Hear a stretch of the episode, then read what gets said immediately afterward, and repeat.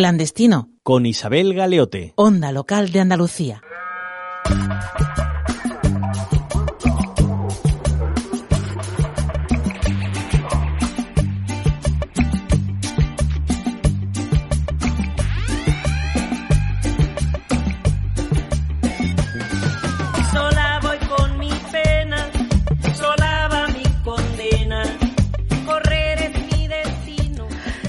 Bienvenidas y bienvenidos sean a Clandestino, su espacio radiofónico totalmente lícito. Un día más que añadir a nuestra historia de comunicación social. Ustedes ya saben que desde Clandestino hacemos radio con el propósito de recuperar y visibilizar asuntos, luchas, espacios, territorios, pueblos y personas de este mundo globalizado y mundializado que habitamos y caminamos. Y aquí nos tienen con el firme propósito de intentar seguir aportando nuestro granito de arena para el bien y el despertar común, abordando cuestiones de las que solo los medios de comunicación de proximidad podemos llegar a tratar con sencillez y cercanía. Además, todo ello ofreciendo el micrófono como si de una caja de resonancia se tratara a gentes invitadas a conversar que son, están y tienen mucho que decir y que además, de hecho, son, están, dicen y hacen como nuestra invitada de hoy. Y mientras que nosotras andamos por aquí y ustedes por allá, vamos a seguir haciéndonos compañía a la vez que aprovechamos el momento para volverles a agradecer todas y cada una de las veces que nos hacen sentir afortunadas cuando nos trasladan el mensaje de que podemos y debemos seguir brindando la oportunidad y la libertad de encontrarnos para compartir opiniones, saberes, formación e información. Así es que no se me vayan a despistar con otra cosa que no sea la radio, que conforme se preparan para escuchar, que no oír, yo no pierdo el compás y aprovecho el tiempo para enviar nuestros afectos en forma de besos y abrazos fraternos para todos y besos y abrazos violetas y sóricos para todas y nos vamos a ir clandestineando con las buenas vibraciones y los buenos deseos que nos mandan las compañeras y compañeros de Radio Malva en Valencia, Radioactividad en Granada, Círculo Cultural Radio en San Francisco, California, Red Radiofónica Nosotras en el Mundo desde Madrid, Argentina, El Salvador, la Radio del Sur en Caracas, Venezuela, Radio Sensación en Murcia, Radio Pichincha en Ecuador, la plataforma de comunicación intercultural internacional Babel Latino y, por supuesto, y con especial mención a las y los escuchantes de Onda Local de Andalucía. Eh, bueno, y por otro lado, no piensen por un momento siquiera que no voy a recordarles mi propuesta, esa que les traigo con cada clandestino vuelvo a insistirles en la necesidad de reflexionar sobre la importancia que tiene adueñarse de los medios de comunicación públicos y de los medios de comunicación comunitarios y de proximidad. Vamos, de las radios y las televisiones de cada uno de nuestros territorios. Lo que yo pretendo es que en el pensamiento colectivo e individual de cada una y de cada uno de ustedes se incorpore el concepto de que lo público es del pueblo y por lo tanto un bien común que debemos tomar como nuestro para utilizarlo y rentabilizarlo socioculturalmente. Y desde luego les invito a tener presente siempre esto que les voy a decir. No olviden nunca que se trata de nuestro derecho. Y un derecho no es lo que alguien nos debe dar. Un derecho es lo que nadie nos puede negar y lo que nadie nos puede quitar, que por eso mismo es que se llaman derechos y no favores. Los judíos han vivido durante siglos en todo el mundo. Mm, casi cada país tiene una minoría judía, pero en dos países la población judía es bastante numerosa, Israel y Estados Unidos. Entre ambos alrededor de, de, 6 millones de personas, o ambos alrededor de 6 millones de personas. Aunque en realidad en una población de más de 300 millones de personas, como tiene Estados Unidos, los 6 millones que componen la comunidad judía en los Estados Unidos son en realidad una pequeña minoría. En Israel, o mejor dicho, en territorio de Palestina ocupada, casi el 80% de la población es judía. Y no crean que todas las personas judías se posicionan al lado del Estado de Israel, que ya saben que fue fundado después de la Segunda Guerra Mundial en 1948, que va. Es más, hay muchas personas judías en todo el mundo incluso dentro del Estado de Israel, incondicionalmente comprometidas con las luchas de emancipación humana y eso pasa por la liberación del pueblo palestino y de su tierra, es decir, Palestina, como una parte primordial. No les adelanto más nada por el momento, solo les sigo invitando a quedarse y escuchar y mientras tanto, desde nuestro programa, seguiremos intentando ejercer eso que algunas y algunos llamamos pedagogía de los hechos, haciendo un poquito de pedagogía social, pero sobre todo, seguiremos deseando que la felicidad, el conocimiento, la solidaridad, la libertad, la igualdad y la fraternidad inunden el verbo y el hacer de las gentes y más aún, de quienes nos gobiernan en el mundo y en nuestros respectivos pueblos. Mientras tanto, y de manera completamente lúcida vamos a continuar removiendo cimientos y conciencias, por supuesto, cada una y cada uno desde el lugar donde nos encontremos en ese momento, pero también en los lugares comunes que compartimos. E iremos construyendo conciencia para creernos que somos el quinto poder, el del pueblo, porque otro mundo es posible, urgente y necesario. Pero si no somos nosotras y nosotros, díganme quién, y si no es ahora, entonces, ¿cuándo? Están escuchando Clandestino, un programa realizado en Radio Campillos para Onda Local de Andalucía y producido por el área de Migraciones, Ciudadanía, Solidaridad y Cooperación Internacional del Ayuntamiento. Y desde aquí, José Trigos al control del sonido y quien les está hablando, quien intenta conectar con ustedes desde el sentipensante corazón, la responsable técnica del área, Isabel Galeote.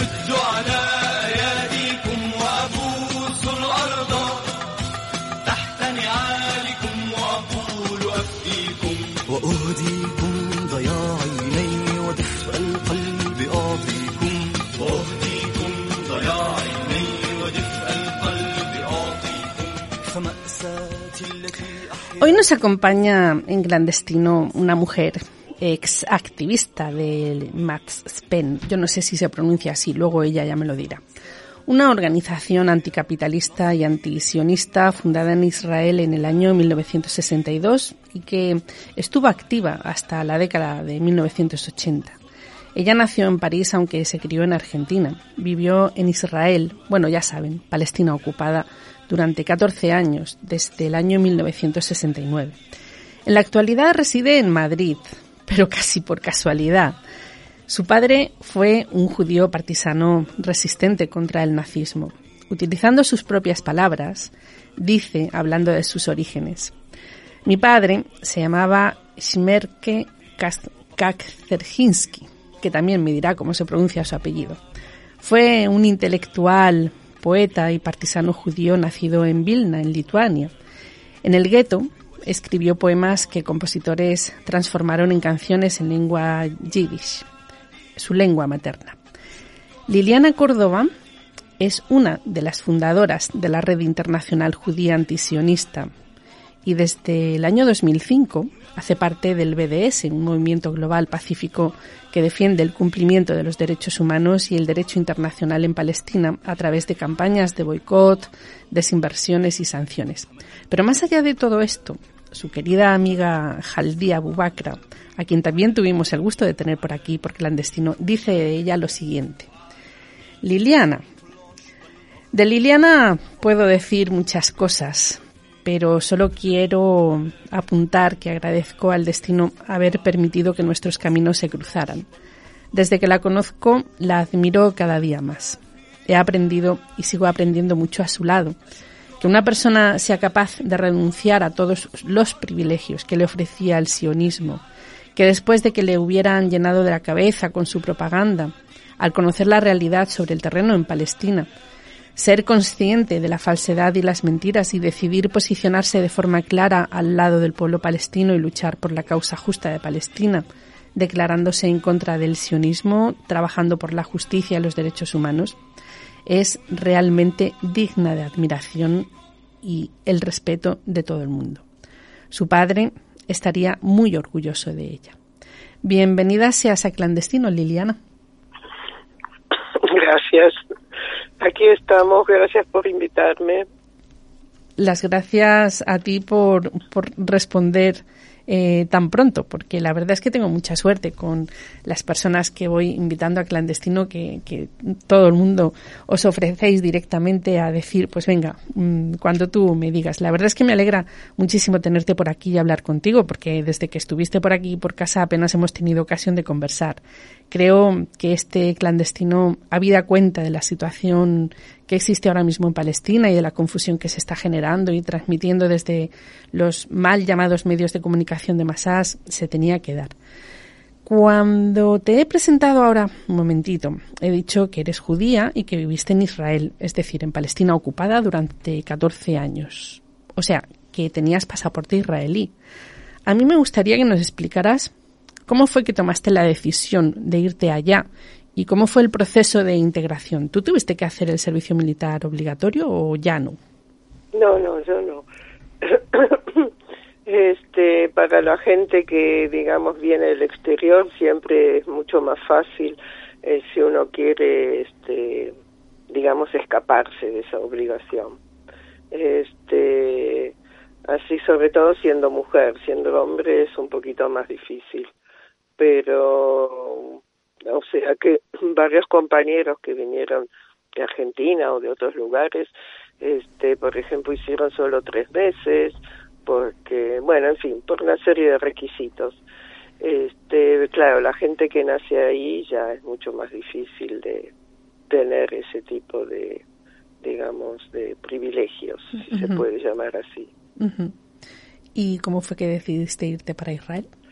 Este, bueno, yo este, me crié en una en un hogar donde no era especialmente sionista. Mi padre incluso gran parte de su vida fue comunista. Solamente los últimos años de su vida que se acercó al sionismo. Mi madre nunca. Este, pero perdón, me, ah, me me mandaron a una escuela judía que la escuela sí era sionista. O sea, iba a la escuela argentina, turno de mañana, a la tarde a una escuela judía sionista. Y ahí la, nos adoctrinaban de una manera muy potente. Hay gente que escapó, yo no.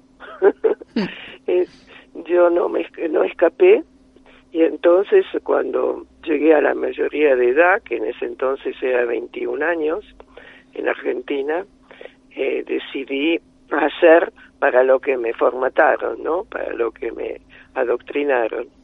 y bueno, pero yo ya llegué con algunas preguntas, porque era después del 67, de la guerra del 67. Hasta la guerra del 67 ni siquiera no tenía ninguna duda. Todo lo que el relato así que me, que me servían lo, lo, lo compré completamente. Y después, ya en el 67, eh, empecé a escuchar que la gente decía, viste, en Argentina, ¿qué pasa aquí? Que este, conquista nuevas tierras, eso parece expansión territorial, dicen que las van a restituir, pero no se ve ningún paso, al contrario. Entonces eso ya me puso, viste, este, algunas eh, dudas. Y sobre todo que hay que acordarse que también como argentinos estábamos muy este muy eh, contentos más estábamos mm, digamos este exultando de los logros de la revolución cubana. Entonces al mismo tiempo digamos que tenía varios relatos que me estaban digamos este que formando. Entonces estaba el relato de la escuela, estaba el relato también del hogar, que no era igual que el de la escuela, estaba el relato de la calle, estaba el relato de la, de la escuela, de la escuela me refiero a Argentina secundaria, un, en los años 60, este, los fines del año 60 ya había una evolución, una ebullición muy pronunciada en Argentina, eh, social me refiero. Ya estaba el cordobazo, fue en el 69, este, y bueno, todo eso empieza uno a hacerse algunas preguntas. Lo que me ayudó, o sea que cuando llegué en el 69 justamente al puerto de Haifa, este, ya tenía preguntas, pero eran dentro, dentro del marco sionista, no fuera o lo que se puede llamar, digamos, entre comillas, la izquierda sionista o la, los liberales sionistas, este, que no les gusta la política, pero que no cuestionan el sionismo. Y en eso, en ese, digamos, en esa tesitura estaba, en esos, cuando llegué. Lo que me ayudó bastante porque rápidamente empecé a integrar eh, grupos que ponían, que cuestionaban, digamos, este, la política, todavía no el sistema, pero ni la ideología, pero sí las políticas. Y bueno, ahí empecé, estaba estudiando en la Universidad Hebrea de Jerusalén y ahí conocí a chicos palestinos con nacionalidad israelí, o sea, que tiene el DNI israelí y bueno entonces este yo también les hacía preguntas y aparte que desde el punto de vista cultural eran mucho más próximos a la cultura argentina que lo que es este el israelí digamos nacido ahí o educado ahí. Este me sentía bastante próxima también culturalmente a ellos y ellas.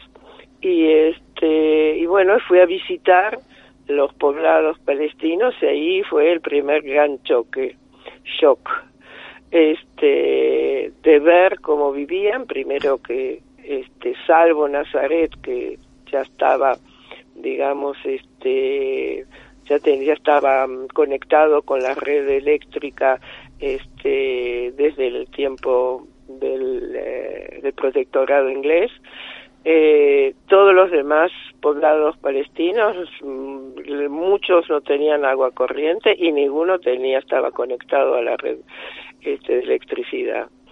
Y bueno, y era como pasar, viste, de un mundo uh, con un mundo iluminado a un mundo en la oscuridad que todo se, se, se digamos que se como puedo decir eh, que sí, la luz venía de, mm, de faroles. Entonces, este, bueno, y al mismo tiempo yo me interesaba mucho por conocer la historia, porque yo conocía solo la historia de parte del relato sionista. Y ahí me mostraron los poblados que tuvieron que abandonar este, en 1947 y 48 porque los las milicias este, sionistas los echaban Mm. y que a veces son poblados que quedan algunos kilómetros de donde viven hoy en día y que no pueden entrar ni siquiera a, a darse un paseo. Bueno, todas esas discriminaciones empezaron realmente a, digamos, a cues- que cuestione todo lo que estaba pasando. Y bueno, de ahí, eh, paulatinamente y conociendo también a la gente de Matzpen, que como bien dijiste era una este una organización este anticapitalista, socialista y antisionista, leyendo mucho, mucho, mucho, este porque tenía que dar vuelta a la torta completamente, a la tortilla. Era era de de todas las mentiras con las cuales me embaucaron. Sí, es un sentimiento muy profundo de engaño, ¿no? Y eso de alguna manera no lo perdonas muy fácilmente. Me, me imagino, bueno, me imagino, sí, es, es cierto, cuando te sientes totalmente decepcionado y ves que te han tomado el pelo hasta esos extremos y te han engañado y te han manipulado hasta esos extremos, eh, da bastante coraje. ¿Sabes una cosa, Liliana? Eh, el común de los mortales tenemos siempre un dilema a la hora de distinguir conceptos y palabras que están relacionadas con el judaísmo. A ver, Em, El Estado de Israel dice en la ley de retorno que aprobaron en el 70 lo siguiente. Es judío cualquier individuo nacido al menos de madre judía o convertido al judaísmo. Bien, vale. Pero más allá de esto, también escuchamos que se utilizan indistintamente palabras como sionista, judío, israelí, eh, o por ejemplo judaísmo, sionismo, antisionismo. Incluso cada vez que nos pronunciamos y manifestamos en contra de lo que el Estado de Israel hace con la población palestina, saltan sus embajadores y embajadoras, mm, y no solamente los nombrados desde el Ministerio de Exteriores, em, a tacharnos de antisemitas. Algo así como que, como que si nos dedicáramos a propagar el odio hacia las personas que profesáis esta religión o que sois de origen judío. Creo que hay mucha confusión al respecto y a mí me gustaría que nos despejaras estas dudas explicando la diferencia que existe entre judío, sionista, israelí, semita. A ver si logramos utilizar bien el vocabulario. Bueno, voy a hacer todo lo que pueda para hacerlo más clara y concisa al mismo tiempo. Este, bueno, empezamos diciendo la cuestión antisemitismo como que ahora se usa como arma arrojadiza. Mm, Pero eso no quiere decir que como nosotros mejor decimos judeofobia, voy a decir también por qué, este es evidentemente una eh, una visión, una ideología este que existe desde que apareció el cristianismo, porque el cristianismo, como sabemos, fue, digamos, un producto de una re- una rebelión eh, contra el judaísmo y este una confrontación incluso. Al punto tal que este los eh, digamos en la tradición cristiana está lo del pueblo de Isida para respecto a los judíos. Y eso evidentemente es lo que trajo mucha enemistad entre este los dos grupos eh, los cristianos y los judíos durante muchos siglos y que eso fue también un disparador para este ya también no solo eh, digamos teorías sino también actuaciones. Eh, como sabemos que por ejemplo en España fue la más flagrante eh, con la instauración de la Inquisición que no fue solo contra los judíos pero donde los judíos se puede decir que tuvieron, puede ser que fueron las víctimas más importantes o no, eso ya no, pero fueron víctimas muy importantes del proceso de cristianización y del poder católico dentro de España. Este, bueno, volviendo, entonces, en el momento que este hubo digamos, después también, a partir de 1880, empieza a haber una política de Estado del imperio zarista este, judeofoba. O sea, como en 1880 hubo un asesinato este del zar Alejandro II III este y que había judíos dentro de los revolucionarios contra el zarismo era una manera digamos de decir a la a las multitudes que ojo que ustedes están manipulados por este, esta gente que no son eh, rusos auténticos, si queremos. Este, y eso es lo que impulsó la, las migraciones de judíos hacia Estados Unidos y fue también, digamos, el soclo, la base para construir el sionismo. Eh, vuelvo entonces ahora a las definiciones. ¿Qué es ser judío? Finalmente, hasta el día de hoy podemos ver varias acepciones a esa digamos a ese concepto este evidentemente de eso no hay ninguna discusión que históricamente fue una religión lo que pasa que la cosa se complica o sea para los judíos religiosos no hay ningún cuestionamiento es judío es ser practicar, creer y practicar la religión judía. La cosa se complica cuando empieza a haber un proceso digamos, de, este, si se quiere, mm, eh, de, volver de laización, ¿sí? O sea, que los judíos empiezan a adoptar una vida laica. Entonces, este, ¿qué es ser judío si no se es religioso? O sea, que se proviene de una de un colectivo religioso, eso es una evidencia, pero Hoy en día, y ya desde hace dos siglos, hay muchos judíos que no profesan la religión. Entonces, ¿qué son? Entonces ahí empieza ya el debate. ¿Son un pueblo, son una nación, son una identidad, este, es una cultura, es una tradición familiar? Bueno, es un poco de todo eso. Salvo que nosotros decimos que lo de nación, nada. ¿Por qué? Porque nuestra nación es donde este, estamos viviendo. O sea, somos nacionales eh, argentinos, españoles, franceses, marroquíes, este, estadounidenses, en fin, la, los judíos no son una nación, salvo para los sionistas y los que creen en el sionismo, que para tener una, digamos, un, las razones eh, profundas para poder eh, construir su proyecto, necesitan decir que los judíos son una nación, sino por qué tienen derechos históricos sobre este Palestina, o sea, sobre lo que se llama Tierra Santa. Entonces, esa es, digamos, la una diferenciación mayor en los que somos antisionistas y los que son sionistas que ven en los judíos una nación.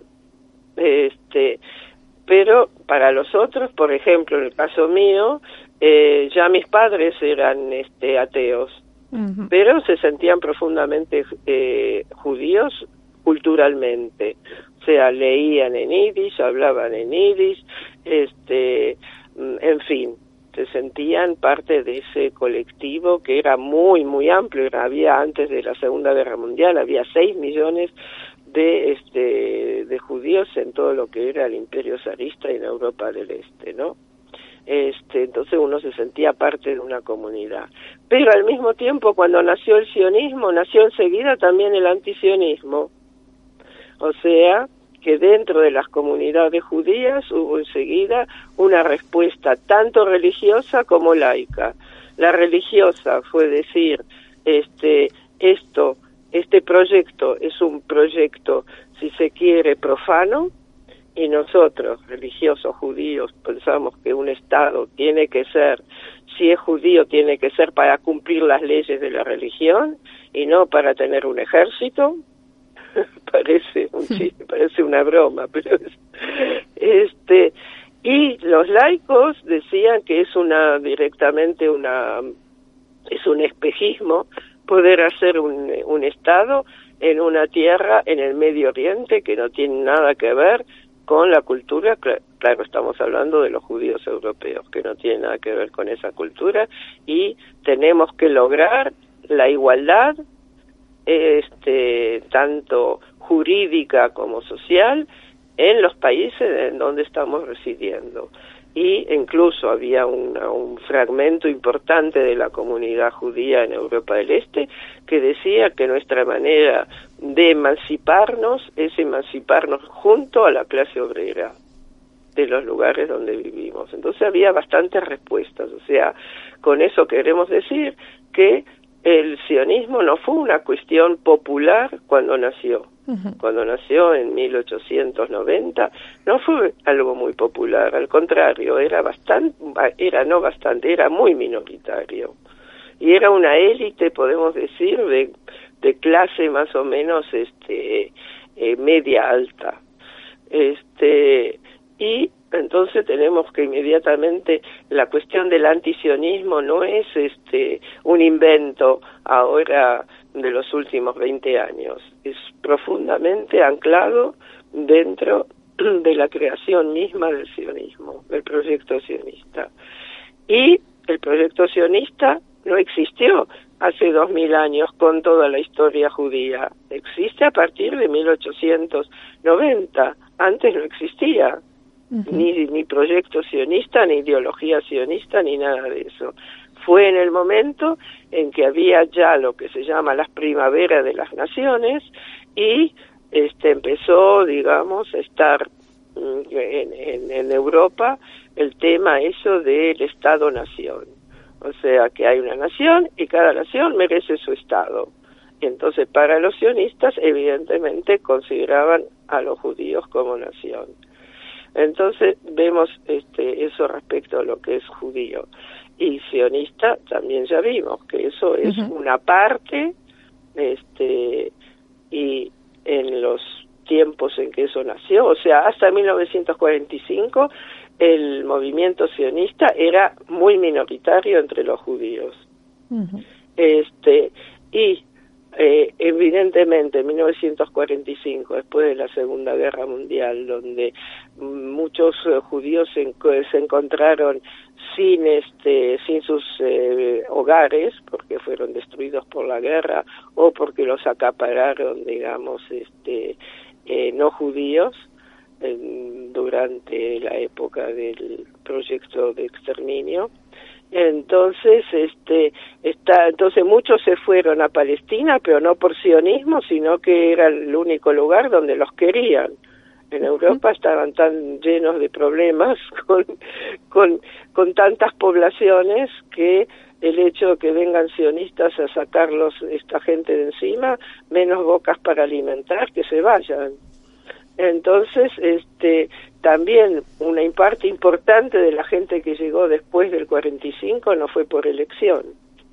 Este, hoy en día, después ya del, digamos, más o menos de los años 60, empezó, digamos, a haber hegemonía dentro del mundo judío de la orientación sionista. Pero eso no fue este, cuando nació el sionismo, eso empezó a ser realmente eh, fuerte, si se quiere, a partir de los años 60, donde el sionismo acaparó incluso a las comunidades judías que pasaron a ser portavoces del relato sionista y de las políticas sionistas. O sea, y así se constituyeron los lobbies sionistas mm. que andan por el mundo eh, eh, propaganda eh, mm, divulgando la propaganda sionista, pero no son solo judíos, eso en el mundo judío, sino que también muchos cristianos sionistas, que generalmente son este, protestantes, porque los protestantes creen en el, en el Antiguo Testamento y entonces la Tierra Santa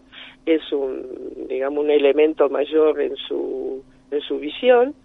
Y este ellos fueron los que o sea los protestantes ingleses fueron digamos muy importantes en su apoyo al proyecto sionista bueno llegado este momento mm, vamos a hacer un alto en el camino para escuchar un tema musical muy significativo mm, sonará una canción cantada desde el más profundo sentimiento se trata de un himno popular en el mundo árabe cuyo autor de la letra fue el poeta palestino Ibrahim Tukan.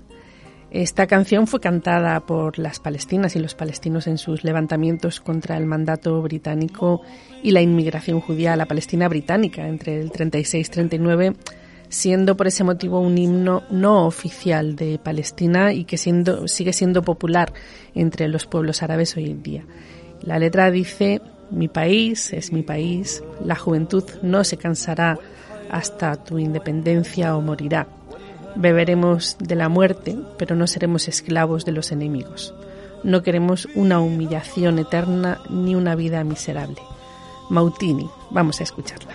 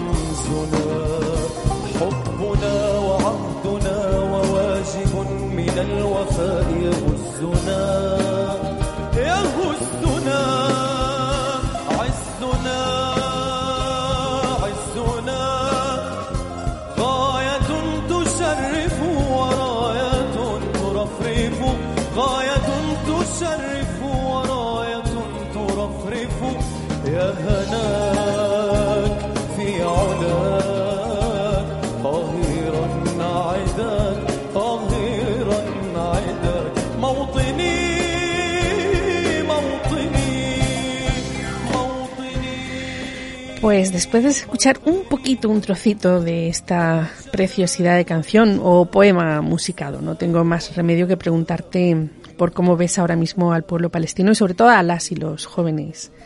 Después de tantos años de ocupación y de barbarie, ¿siguen teniendo la misma fuerza? Recordemos que las intifadas siempre han comenzado lideradas por, por la población juvenil palestina.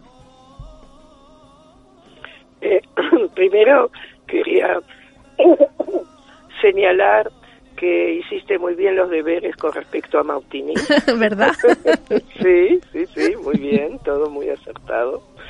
Este, y sí, los jóvenes este, están, claro, hartos completamente porque nada nada destacan, o sea, no hablo de los últimos este, las últimas semanas, pero que en la ecuación geopolítica y entre Israel, digamos, y, y este la causa palestina las cosas están completamente estancadas. O sea salvo que mm, la represión este es cada vez más pronunciada y eso este se nota. O sea no hablo solo de lo que pasó ahora de las dos últimas semanas pero hay una represión constante hay una eh, política de, de limpieza étnica cada vez más sostenida o sea, había momentos en que eso se calmó de alguna manera, o sea que había un, como decir, un status quo, pero bueno, desde hace ya como dos o tres años que este, la limpieza étnica se acelera profundamente, o sea que hay que, hay desahucios, o sea, para nosotros el lenguaje, digamos, de aquí, sería directamente eso. Y y esos son desahucios de la gente que está en su tierra. Este, o sea que el poder político hegemónico que lo ejercen los judíos este es el que decide si tenés derecho a vivir, eh, dónde tenés derecho a vivir, cuándo, cuánto, cómo y dónde. Este, entonces, acelerando todo esto, perdón que tengo la una ronquera, este, a ver, voy a toser un poquito de agua, tose un poquito. Tengo, tengo agua aquí al lado. bueno, este, eh, como eh, estábamos diciendo, que el, proceso de limpieza étnica y de este desahucios está creciendo enormemente lo que lleva a que la gente, o sea, si queremos, hay una, un movimiento de represión de, de parte del gobierno israelí y de, y de intensificación de todos sus eh, crímenes, este, tanto a nivel, por ejemplo, en Gaza, que durante casi dos años estuvieron haciendo manifestaciones completamente pacíficas para exigir el derecho al retorno y lo único que recibían como respuesta de las autoridades israelíes eran disparos este y matando a gente y sobre todo hiriendo a miles o sea, ningún método había llegado a tener alguna incidencia en esta ecuación nefasta que existe entre el ocupante y este los ocupados. Entonces, este creo que llegó un momento en que las milicias que están organizadas en, en Gaza eh, decidieron que llegó el momento de realmente dar una respuesta un poco contundente y que se estaban preparando para eso porque claro en Cisjordania este es muy difícil organizarse eh, clandestinamente como se llama tu tu emisión. Este porque bueno está para todos los lados hay las autoridades este, israelíes están en todo lado, mm. es muy difícil, a pesar que con todo se organizan, pero en Gaza en ese sentido es mucho más fácil. Entonces, esta vez es Gaza que responde por lo que pasó, lo que está pasando en Jerusalén. Y claro, las milicias son jóvenes, aunque hay que ver que la, la, la autoridad, las, las, digamos, las instancias políticas acompañan, a pesar que la, la autoridad palestina está en colisión completamente con las autoridades israelíes, que tienen un compromiso de seguridad mutuo, o sea, ¿qué quiere decir mutuo? que, que, la, que la parte palestina cumple las instrucciones israelíes. Claro. Claro. Entonces, este, a pesar de eso, tuvieron esta vez que aceptar eh, esta necesidad que tenía la juventud de este, hacer, de confrontar con la, las autoridades israelíes que tuvieron la osadía de entrar ni más ni menos al recinto eh, sagrado y este y tirar bombas lacrimógenas y incendiarias, este, lo que evidentemente, todavía en el mes de Ramadán, lo que evidentemente trae una, una respuesta y yo digo, por fin hay una respuesta contundente donde la ecuación entre el ocupante, porque no es un conflicto, esto mm. es una ocupación, donde hay un ocupante, uno que es este el colonizador y está el colonizado y el ocupado. Este no hay una simetría porque como se sabe muy bien las milicias disponen de elementos bastante rudimentarios aunque se estén perfeccionando y la respuesta israelí que es bombardear. O sea, no hay ninguna respuesta política, no hay una respuesta este, humana, hay solo una manera de responder de parte del establishment israelí, que es bombardear. No se animan a entrar, por supuesto, con infantería, este, ni siquiera con artillería, solo bombardear y destruir, destruir, destruir, destruir familias enteras para que entiendan cuál es el objetivo del proyecto sionista. Es tener la tierra sin sus habitantes originarios. Lo que quieren hacer que la población palestina como se vaya, se vaya al extranjero, se vaya a los países árabes, no importa dónde. Pero la cuestión que, digamos, este, vacíen el territorio y así van a tener lo que siempre quieren, que es una, este, una, un estado completamente este, habitado por judíos mm, y este y que no tengan que tener el más mínimo eh, temor que el pueblo nativo eh, les recuerde eh, que están ocupando la tierra que no es suya. Sabes, mm, aunque no nos queda mucho tiempo, pero no tenemos más remedio que hablar de las campañas de persecución judicial y o política que están sufriendo muchas personas solidarias que se han posicionado, que os posicionáis al lado del pueblo palestino. Bueno, tenemos el caso de la compañera Nines Maestro, por ejemplo, aquí en España. Y por otro lado, detenciones que comete el Estado de Israel de forma arbitraria sin que nadie le tosa. Por ejemplo, la detención de la compañera Juana Ruiz, cooperante española que lleva en una prisión israelí desde el día 13 de abril. ¿Qué persigue Israel ahora con estas acciones? Y bueno, ¿y qué se sabe de Juana? Claro. Claro, bueno, parece que ahora está un poquito más animada porque está en un centro de detención donde hay eh, otras presas eh, palestinas este, políticas. Eh, entonces, bueno, se siente acompañada, está un poquito mejor de ánimo, pero nosotros nadie entiende de qué la acusan, pero nadie. O sea, este piden registros de digamos de la ONG eh, o sea, de las ONG que aportan dinero a la ONG de Juani, ¿no? Entonces, los registros de todo el dinero y se ve exactamente que hay una contabilidad o ustedes creo que dicen contaduría este de cada de cada euro. Entonces no se sabe qué, qué, qué quieren aparte del hecho de evidentemente infundir pánico dentro de lo que es la solidaridad. Entonces van a decir, si esta, me refiero a Juan, y no hizo nada, y mira el tiempo que está ya ahí entre barrotes y cómo la tratan, este yo tampoco voy a querer este meterme en estos hechos de la solidaridad y aparte hacer un poquito de de cómo te podría decir eh, de aspavientos pero también para que las instituciones españolas tengan miedo no solo digamos la gente voluntaria o, la gente asalariada de las ONG sino también al Estado mandar un mensaje al Estado español.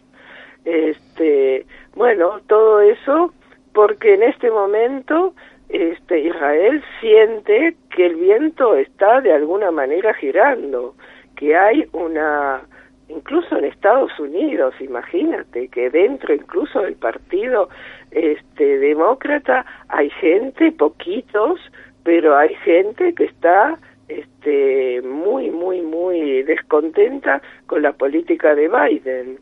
O sea que el relato, si se quiere, sionista está empezando a, yo diría, este, a deteriorarse, ¿no? Mm, o sea, en los ojos de mucha gente. Mm. Y eso ellos lo saben. Mm. Y por eso todas estas estrategias. Todas estas estrategias y sobre todo, como habíamos empezado a hablar, usar como arma arrojadiza el hecho de la judeofobia. Y bueno, justamente quería decir por qué no usamos antisemitismo tanto, porque justamente semitas, no sabemos si los judíos son semitas. Eh, había una época en que se consideraba a los judíos una raza. Bueno, hoy en día cuando uno va a Tel Aviv se ve fehacientemente que este, la gente tiene caras distintas, tiene fenotipos distintos, o sea, eso no es una raza y puede ser que haya una parte de los judíos de hoy en día que vienen del Medio Oriente, pero la gran mayoría es gente mm. eh, que se, digamos, este, que se convirtió mm. al judaísmo en un momento determinado, entonces por eso el judío iraquí tiene la cara del iraquí musulmán, etcétera. Mm. Entonces, este, por eso decimos para no confundir y también porque los árabes también son semitas, entonces este es la judeofobia. Entonces mm. se usa la judeofobia como arma arrojadiza para, este, para pararnos.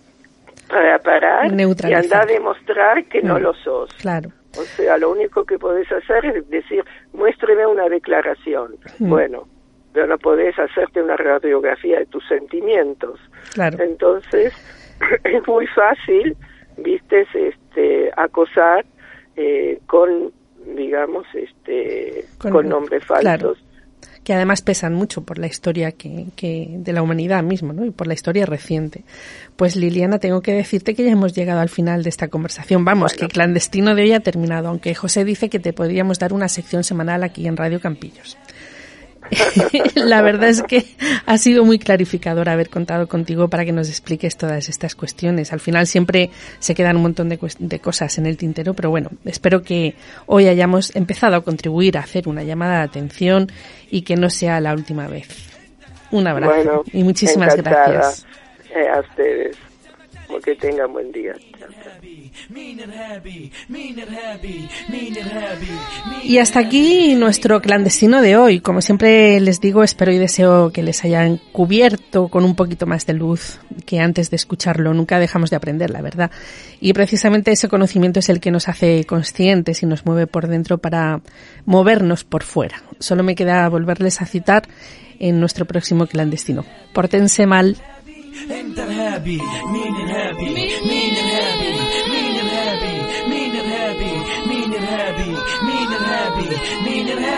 انت ارهابي. مين ارهابي؟ أنا ارهابي. كيف ارهابي وأنا عايش ببلادي؟ مين ارهابي انت ارهابي ماكلني وأنا عايش ببلادي. قتلني زي ما تلت اجدادي. أجل القانون عن فاضي ما انت يا عدو بتلعب دور الشاهد. المحامي والقاضي. علي قاضي. نهايتي بادي حلمك انقل فوق معنى آلية حلمك لآلية تصير بالمقابر اختارية ديمقراطية. والله انكم ناسية. من كتر ما اغتصبتوا النفس العربية. حبلت ولدت ولد اسمه عملية انفجارية وهنا ديتنا ارهابية يعني ضربتني وبكيت سبقتني واشتكيت لما ذكرتك إنك بديت. نطيت وحكيت. ما أنتوا بتخلوا ولاد صغير محجار ما لهمش أهل يدبوهم بالدار. إيش كنه نسيت إنه سحب ضب الأهل تحت الحجار وهلا لما وجع الفار بتناديني إرهابي. مين إرهابي؟ أنا إرهابي. كيف إرهابي وأنا عايش في بلادي؟ مين إرهابي؟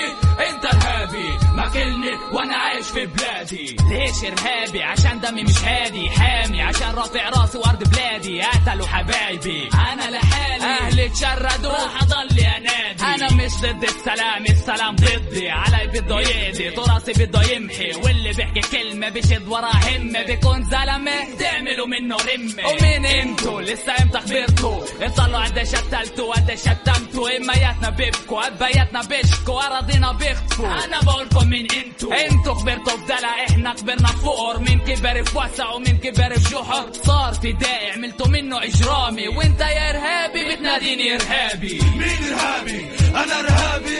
كيف إرهابي وأنا عايش ببلادي. مين ارهابي انت ارهابي ماكلني وأنا عايش ببلادي. انت ببطل ارهابي؟ لما تضربني كف واعطيك خد تاني كيف تتوقع مني اشكر اللي اذاني تعرف إيش انت ولي كيف دكياني راكع ركبي وايدي مربطات عيون بالأرض وجثث مزتتات بيوت مهدومة عائلات مشردات أطفال يتيمة حرية بكلبشات انت أمر انت قتل إحنا بنقبر. ما علينا بنصبر وجعنا بنستر. أهم شي إنك تحس بأمان. تريح وسيب لنا الألام. ما هو دمنا دم كلاب حتى لا لما الكلب يموت في الرفق بالحيوان يعني دمنا ارخص من دم الكلاب. لا دمي غالي. راح أدافع عن حالي لو تناديني إرهابي. مين إرهابي؟ مين إرهابي؟ مين ارهابي مين ارهابي مين ارهابي مين ارهابي مين ارهابي انت ارهابي